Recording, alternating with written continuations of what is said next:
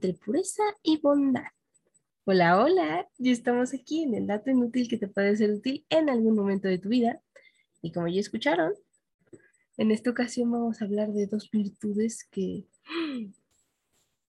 siempre, siempre tienen algo, o sea, a pesar de que podemos pensar que son para bien, hay quien dice que, que no todo es tan puro no todo es tan bondadoso.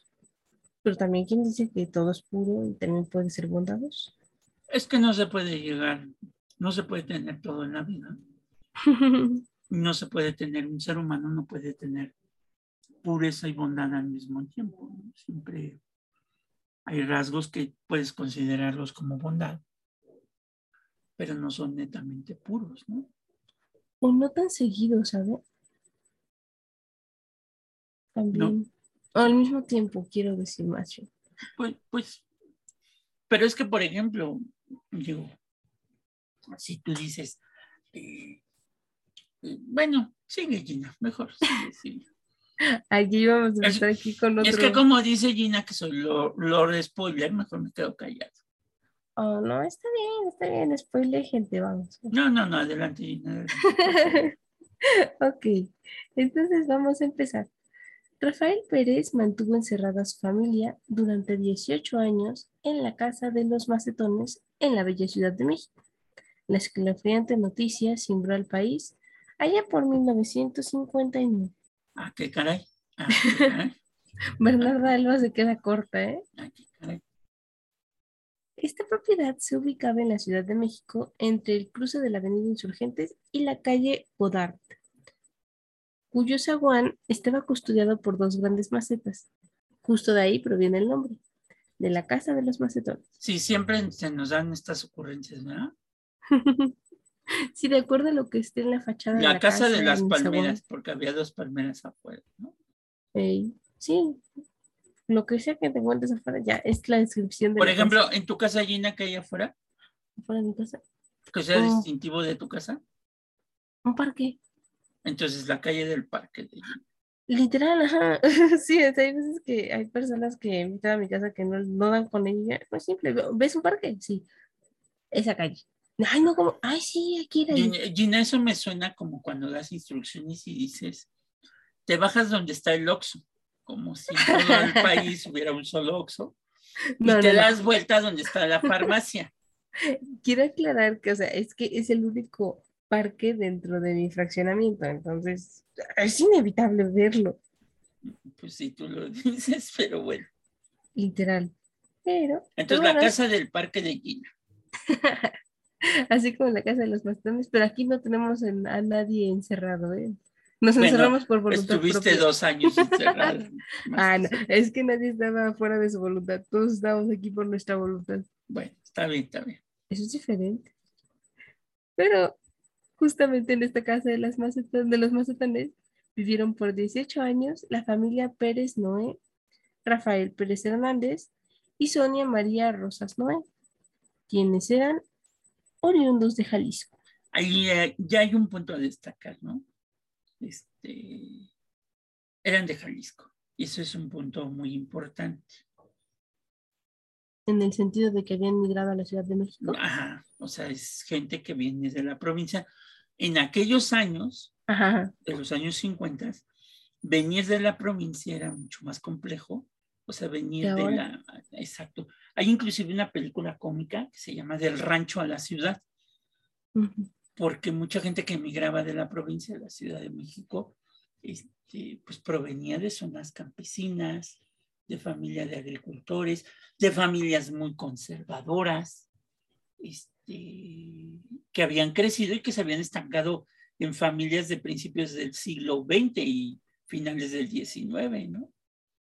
Curioso, sí, porque justamente es esa transición de costumbres, de, de incluso modales, porque aunque no lo parezca, hasta la fecha las formas de hablar influyen de acuerdo, o sea, sabes de dónde vienen las personas por cómo se dirigen a ti. Hay, una película que algún día se la recomendé a Gina, que se llama, y ya la vio, se llama Una familia de tantas, en donde hay una parte eh, de la película, que se la recomiendo mucho, de la actitud del padre frente a los hijos, ¿no? Este, es ilustrativa de cómo, cómo se conceptualizaba entonces la idea de familia. Cómo se veía la idea de familia, donde la máxima ilusión de la niña más chiquita es, cargarle la cola a la, a la, hermana mayor y del niño es cargarle la cola a la hermana menor. Realmente la, la, la historia narra las vivencias de Maru, se llama el personaje de Marta Roth, es, es, la protagonista, que va a cumplir sus 15 años. Ah, uno muy joven. Entonces, este, pues ya va a dejar de ser la niña para convertirse en una señorita. Y que también es una película que es muy libertaria porque pues Maru se casa con un hombre mayor y ella es menor de edad. Si lo tomamos en cuenta, Maru se casa con alguien mucho mayor que ella. Bueno, mayor en el sentido de que tendría 20, 22 años. el personaje del vendedor, pero Maru tiene 15 años. Es que, o sea, justamente por eso le dije, los tiempos en los que se... ¿Cómo se desenvolvía la sociedad mexicana en ese momento? Claro, la sociedad mexicana de cierto estatus social. Y ustedes dirán, bueno, estos ya van a empezar a polular. No, ¿a qué viene esto? Que hay una escena cuando llega un primo de provincia, que es con quien quieren casar a Maru, con su primo. O sea, volvemos a estas, estas relaciones decimonónicas y coloniales, donde pues, te podías casar con el primo, sobrino, qué sé yo, con, tal, familia. Con tal de no perder el estatus familiar del padre, que cree que con eso no se va a perder, y de, y de, y de la familia. Y él dice, el primo que viene de provincia, ah, bueno, el, el, papá le dice, las próximas vacaciones iremos a pasar unos días por allá, porque afortunadamente la provincia todavía no está contaminada.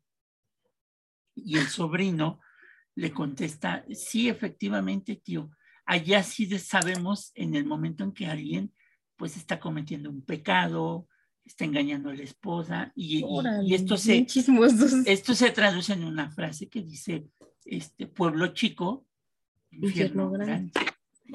la correcta es chisme grande, ¿no? Eh, digo, ustedes dicen, ¿a, qué vienen estas tonterías de Alejandro este, platicándole a Gina, una familia de tantas? Porque hay que tomar en cuenta que ellos son de Jalisco. Ese es un punto muy importante allá por el siglo XIX hablamos de que las costumbres, había ciertas costumbres muy arraigadas. Y acuérdense que Jalisco fue la cuna de un movimiento social en México que se conoce como la cristiada. este, y mucha de esa sociedad que participó en la cristiada heredó muchas de las costumbres a, los, a los chavillos en ese momento. Tomen en cuenta eso de lo que les va a decir aquí. Aquí, una vez vislumbrado esto, podemos continuar. El matrimonio tuvo seis hijos. Idomita. No, Indomita. Indomita. Eh, ay, es que está muy raro ese nombre, ¿no? Pues Nunca lo había escuchado. Indomita. ¿Cómo le dices de cariño? Indo. Mita, yo pensé. Mita. Libre, bueno. Soberano, triunfador, vivir bien bien vivir, no, ya le cambiaste el nombre. Ah. Vivir bien no es lo mismo que bien vivir. Ah. No es como, como decía aquella célebre pitoniza de cierta escuela, no es lo mismo que este.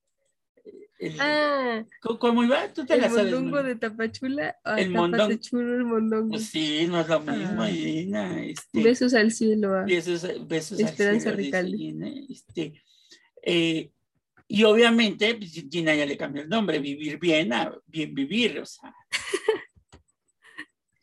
¿Y, cómo, se llamaba el último? Se llama Libre Pensamiento. Imagínate, Libre Pensamiento Medina Rabel. ¿Y cómo te decían? Este. Mm.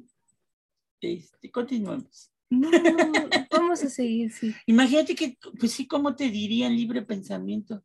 No sé, no, se me ocurre. ¿Razón o qué? Además, yo creo que le decía pensamiento porque que fueras el hermano que se llamaba libre. ¿no? Y tú eres libre pensamiento. Ah, sí, bueno, hay que diferenciar con libre. Libre. Libre, libre, libre. ¡Ey, mambo! Ay, no. No, pues es que imagínate llamarte libre. Ya buleándolos. Bueno, imagínate llamarte libre. No, no me quiero ni imaginar. Yo, yo empezaría un juicio de jurisdicción voluntaria para pedir el cambio de nombre. O por ejemplo, triunfador. Ay, no.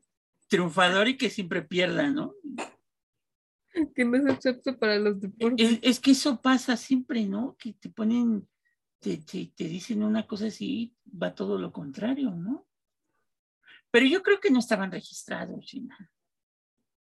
Yo creo que sí, justo en lo que le iba a decir, porque se hace muy extraño, o sea, aun cuando en el Estado mexicano, desde que se creó el registro civil, cualquiera de nuestros padres que nos registre puede poner un nombre que le venga en gana, pero sí había ocasiones en donde se tiene, de hecho, hasta la fecha una lista de nombres que no se le pueden poner a tus hijos porque no se puede. Bueno, ahora ya no es legal. Bueno, se supone que ahora el juez, ¿no? Nada más te tiene que este, conducir al decirte que el nombre que le vas a poner este, como Anif de la red o este no Pokémon propicio para lastimar su integridad física o emocional o como el personaje ese de, la televisión Maradonio no este, o sea, este, ya te puede decir no pues ese como dice la canción Matar y Lelo ese nombre no me gusta Matar y Lelo el juez ya te puede te lo puede aconsejar no ya si al final del día tú quieres ponerle así pues o si alguna vez ya que estábamos hablando del cine, en la película del padrecito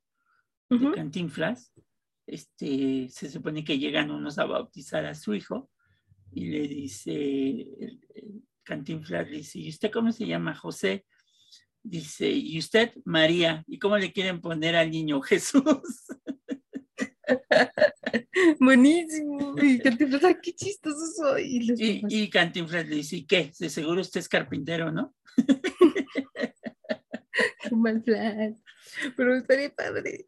Bueno, pero sí legalmente un juez, ahora sí ya no te puede, ya hablando en cosas serias, Gina, tú que sabes de leyes, un juez sí se puede oponer a ponerle Pokémon, que tú como padre le pongas Pokémon a tu hijo, ¿no?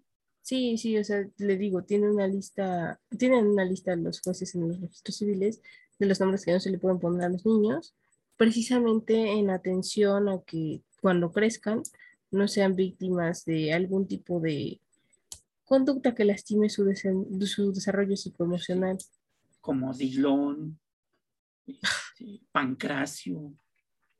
No, bueno. Bueno, es que te acuerdas que, que anteriormente pues, tú eras el nieto y te ponían el nombre del abuelo, ¿no? Ah, sí, o sea, y de hecho hasta la fecha, o sea, a lo mejor si no lo saben, ahora, ahora lo pueden saber, ustedes pueden tramitar un cambio de nombre por su propio derecho. Y aunque es una bronca en el sentido de que pues, la gente ya te ubica con el nombre que te dieron tus papás desde el inicio, pero en realidad ante la ley tú puedes cambiar tu nombre y no hay ningún problema. Y acá uno de mis chistes malísimos, por ejemplo, a la que le pusieron o le pusieron libre, pues a lo mejor fue porque vieron Frozen, ¿no? Libre soy, libre soy. sigamos, sigamos. Ah, sí le digo que se destrampa.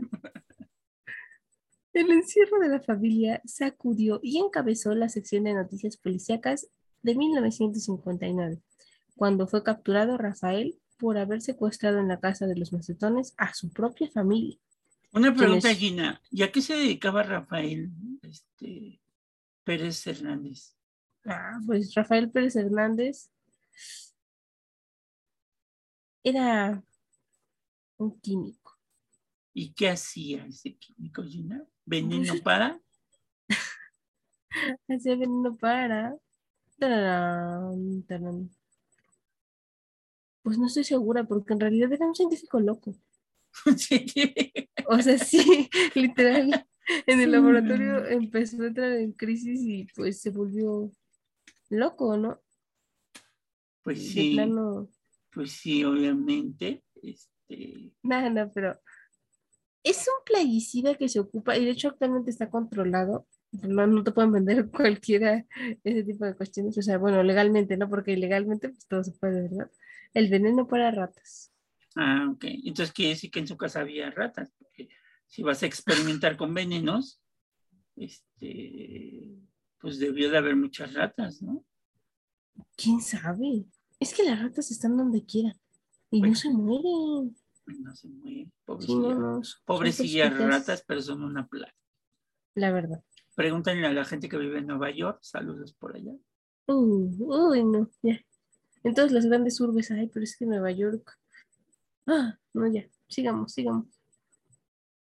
Y bueno, fue justamente cuando capturaron a Rafael por haber secuestrado a su propia familia, porque ellos no salían a la calle ni a estudiar, ni a hacer las compras, ni a nada. O sea, prácticamente vivían ahí. O sea, la gente sabía que vivía alguien, pero ni siquiera sabían quién. Él argumentaba que los estaba protegiendo de la maldad, la maldad del exterior. La violencia engendra violencia. Aquí es lo que decimos, ¿no? Este, pues él en un acto que él consideraba de bondad para que sus hijos no se, no sé cómo le llaman, Gina. Pervirtieran por el No se pervirtieran, pues los mantenía en esta pureza, ¿no? Bueno, es que ah, bondad o, crueldad, ustedes juzgarán. No, al final de cuentas sí, lo que hizo pues es un secuestro. ah, no, claro, privación ilegal a la libertad. Si tú no puedes tener a tu familia, como dice Gina, nadie, estuvimos, encerrados dos años, pero no pero fue, por voluntad propia. No fue porque nos dijeran. Y ve lo que pasó. Dos años que era por voluntad propia y lo que pasó en muchos hogares, ¿no? Con la pandemia. Salieron a reducir, eh, y no estamos hablando solamente, o sea, porque dicen, ay, es que eso solamente se da en un estrato social bajo. No, no, no, no, no. En todos los estratos sociales se dio por igual lo que puede hacer este tipo de situaciones. Efectivamente. Entonces, entonces aquí es lo que, lo que decimos con la frase, ¿no? Violencia engendra violencia. Y pues él los trató de proteger de la maldad en esta idea de pureza, ¿no? No te contamines. Es como un poco criticar el libro de Rousseau, del Emilio, ¿no? Que es la idea del Emilio, del famoso libro de Juan Jacobo Rousseau, es llevárselo al monte, que no tenga contacto con la sociedad para que no se contamine, que lo eduque él mismo, el padre empieza a educar a Emilio bajo las circunstancias que él considera son las viables para que no se contamine, ¿no? No, bueno, es que ah, difícil ese tipo de decisión, pero no, no creo que fuera del todo acertado. Pues sí, y, y más, digo, aquí todavía no pesa mucho, pero ahora en estos tiempos donde pues, dependes de la tecnología y un celular y todo lo demás, pues imagínate, a ver, métete a tu casa y, este, y no tengas internet, ni, ni, televisión, ni nada por el estilo, que te vuelves loco. No, sí sería un problema para más de uno, ¿no? De hecho, se ha notado incluso cuando ha habido fallas en la red, en sistemas, cómo colapsan los demás precisamente ante las peticiones insistentes de más de una persona porque vuelven las cosas a la normalidad. Pues sí, pero Y bueno, pues como se podrán imaginar, ciertamente hubo muchas especulaciones en la prensa de la época y ante los que no eran prensa, ¿no? Las personas normales, quienes calificaban a nuestro buen amigo el químico Rafael como pues ya les decía, ¿no? Un sujeto inhumano, un loco secuestrador, un científico loco. Y además de tener indicios de incesto entre sus hijos y nunca aclarar si los niños y otras materias por la madre con consentimiento o a escondidas del padre. Y esa fue una de las cuestiones, que los niños sabían leer sabían escribir, sabían matemáticas. Y entonces quiere decir que entonces ahí ya fueron contaminados. Mm. Pues sí. Porque según la visión del papá, es que si ellos ya saben leer, leer y escribir, este, leer, escribir y, y, sumar, restar, multiplicar, pues ya están contaminados. ¿Por qué? Porque entonces si tú ya dejas un periódico, él por ejemplo, que era el que salía. Un periódico un periódico que pasa con una persona que ya sabe leer. Lo lees. Y te empiezas a informar. sí, de una y, forma.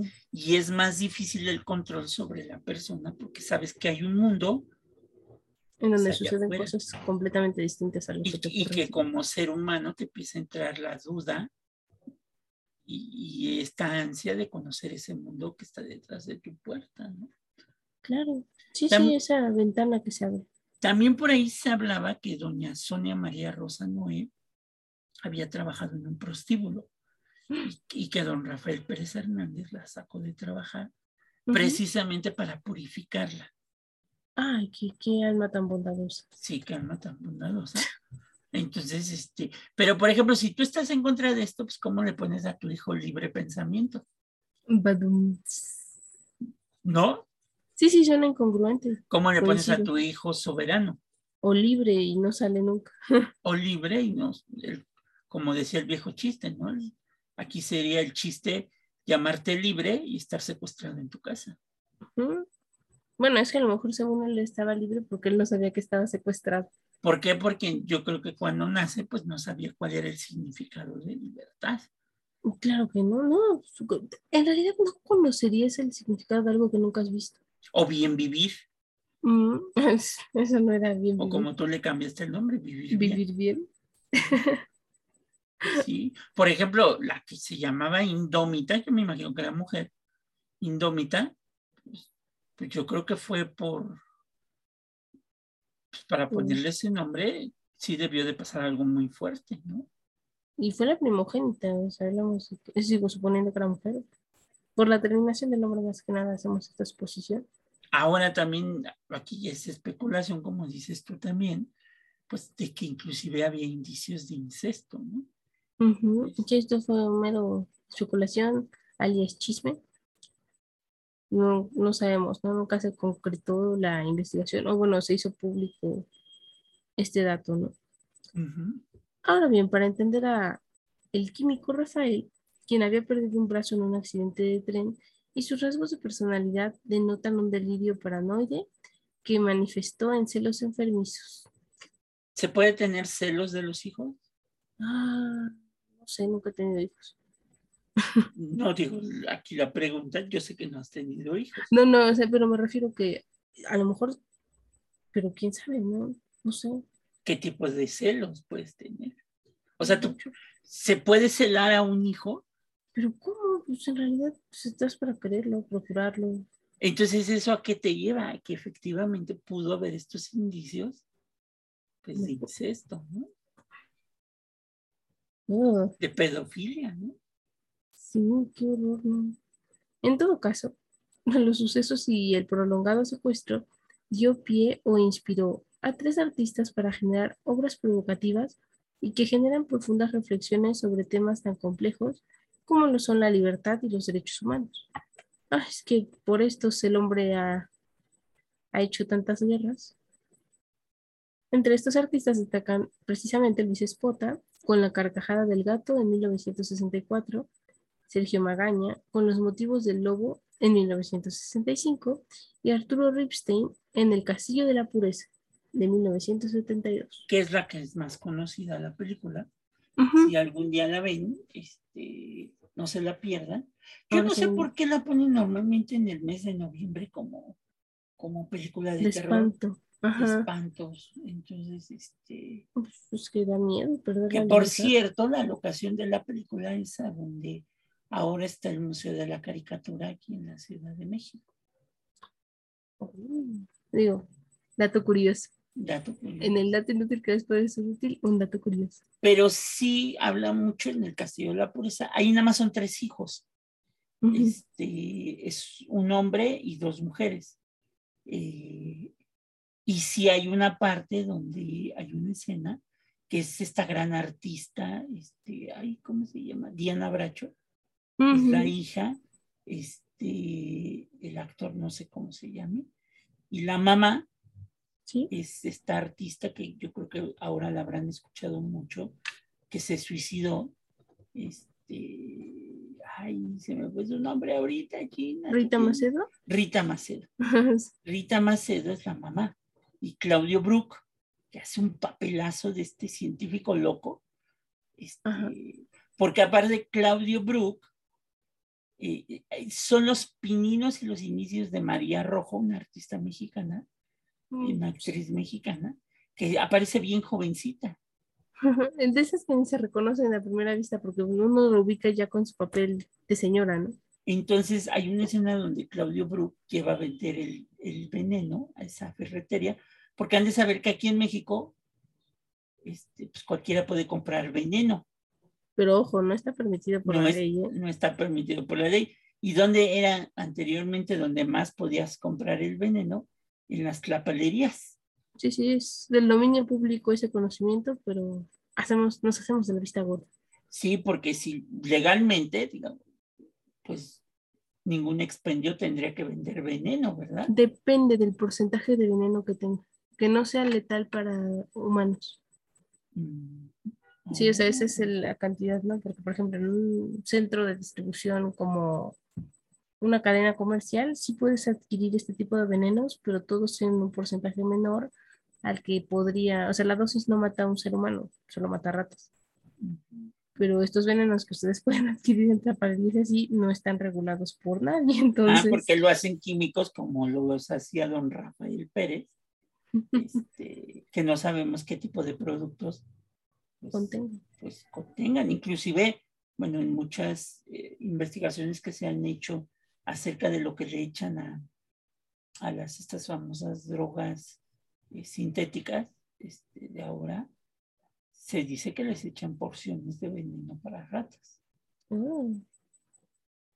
por eso alucinan. O sea, yo me imagino que las ratas cuando se comen el veneno, aparte del efecto, han de tener como alucinaciones. Mareos. Mareos, vómitos y todo lo demás.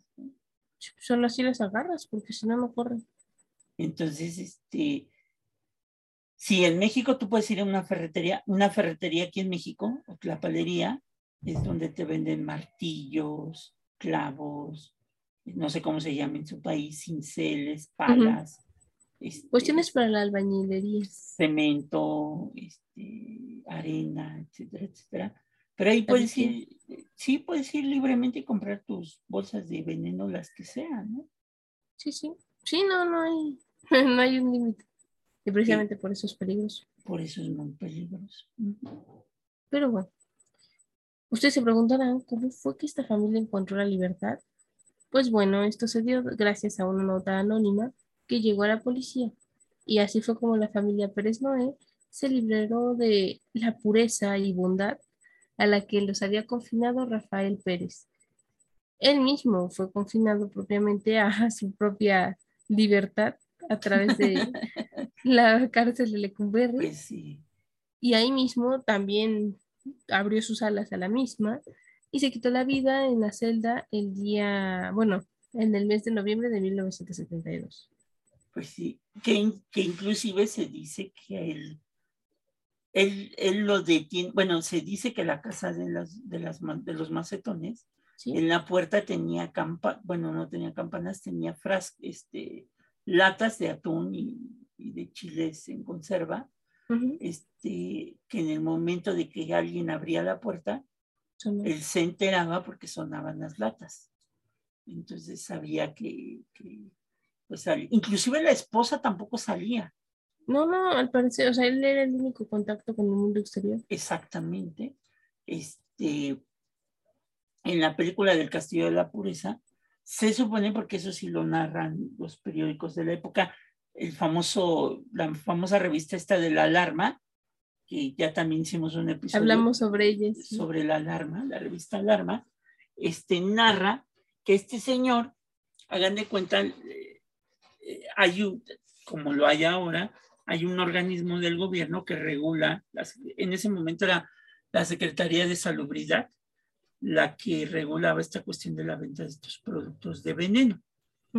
Entonces, este, eh, este señor lleva a vender su veneno y resulta que se dan cuenta que, pues, que está violando, digamos, la ley con, el veneno que vende. Y eh, van a buscarlo a su casa por este porque pues lo van a meter a la cárcel por, por vender veneno adulterado, digámoslo así. Entonces, cuando llegan, uno de los policías en la película le cae el papel, un avioncito que hace eh, Diana Bracho y lo avienta por una ventana, en donde exactamente pide auxilio. Y este, y pues a él lo detienen no porque iban a, a liberarlos del secuestro a los hijos, sino porque eh, le iban a hacer una inspección por la venta de veneno que, eh, ilegal que él realizaba.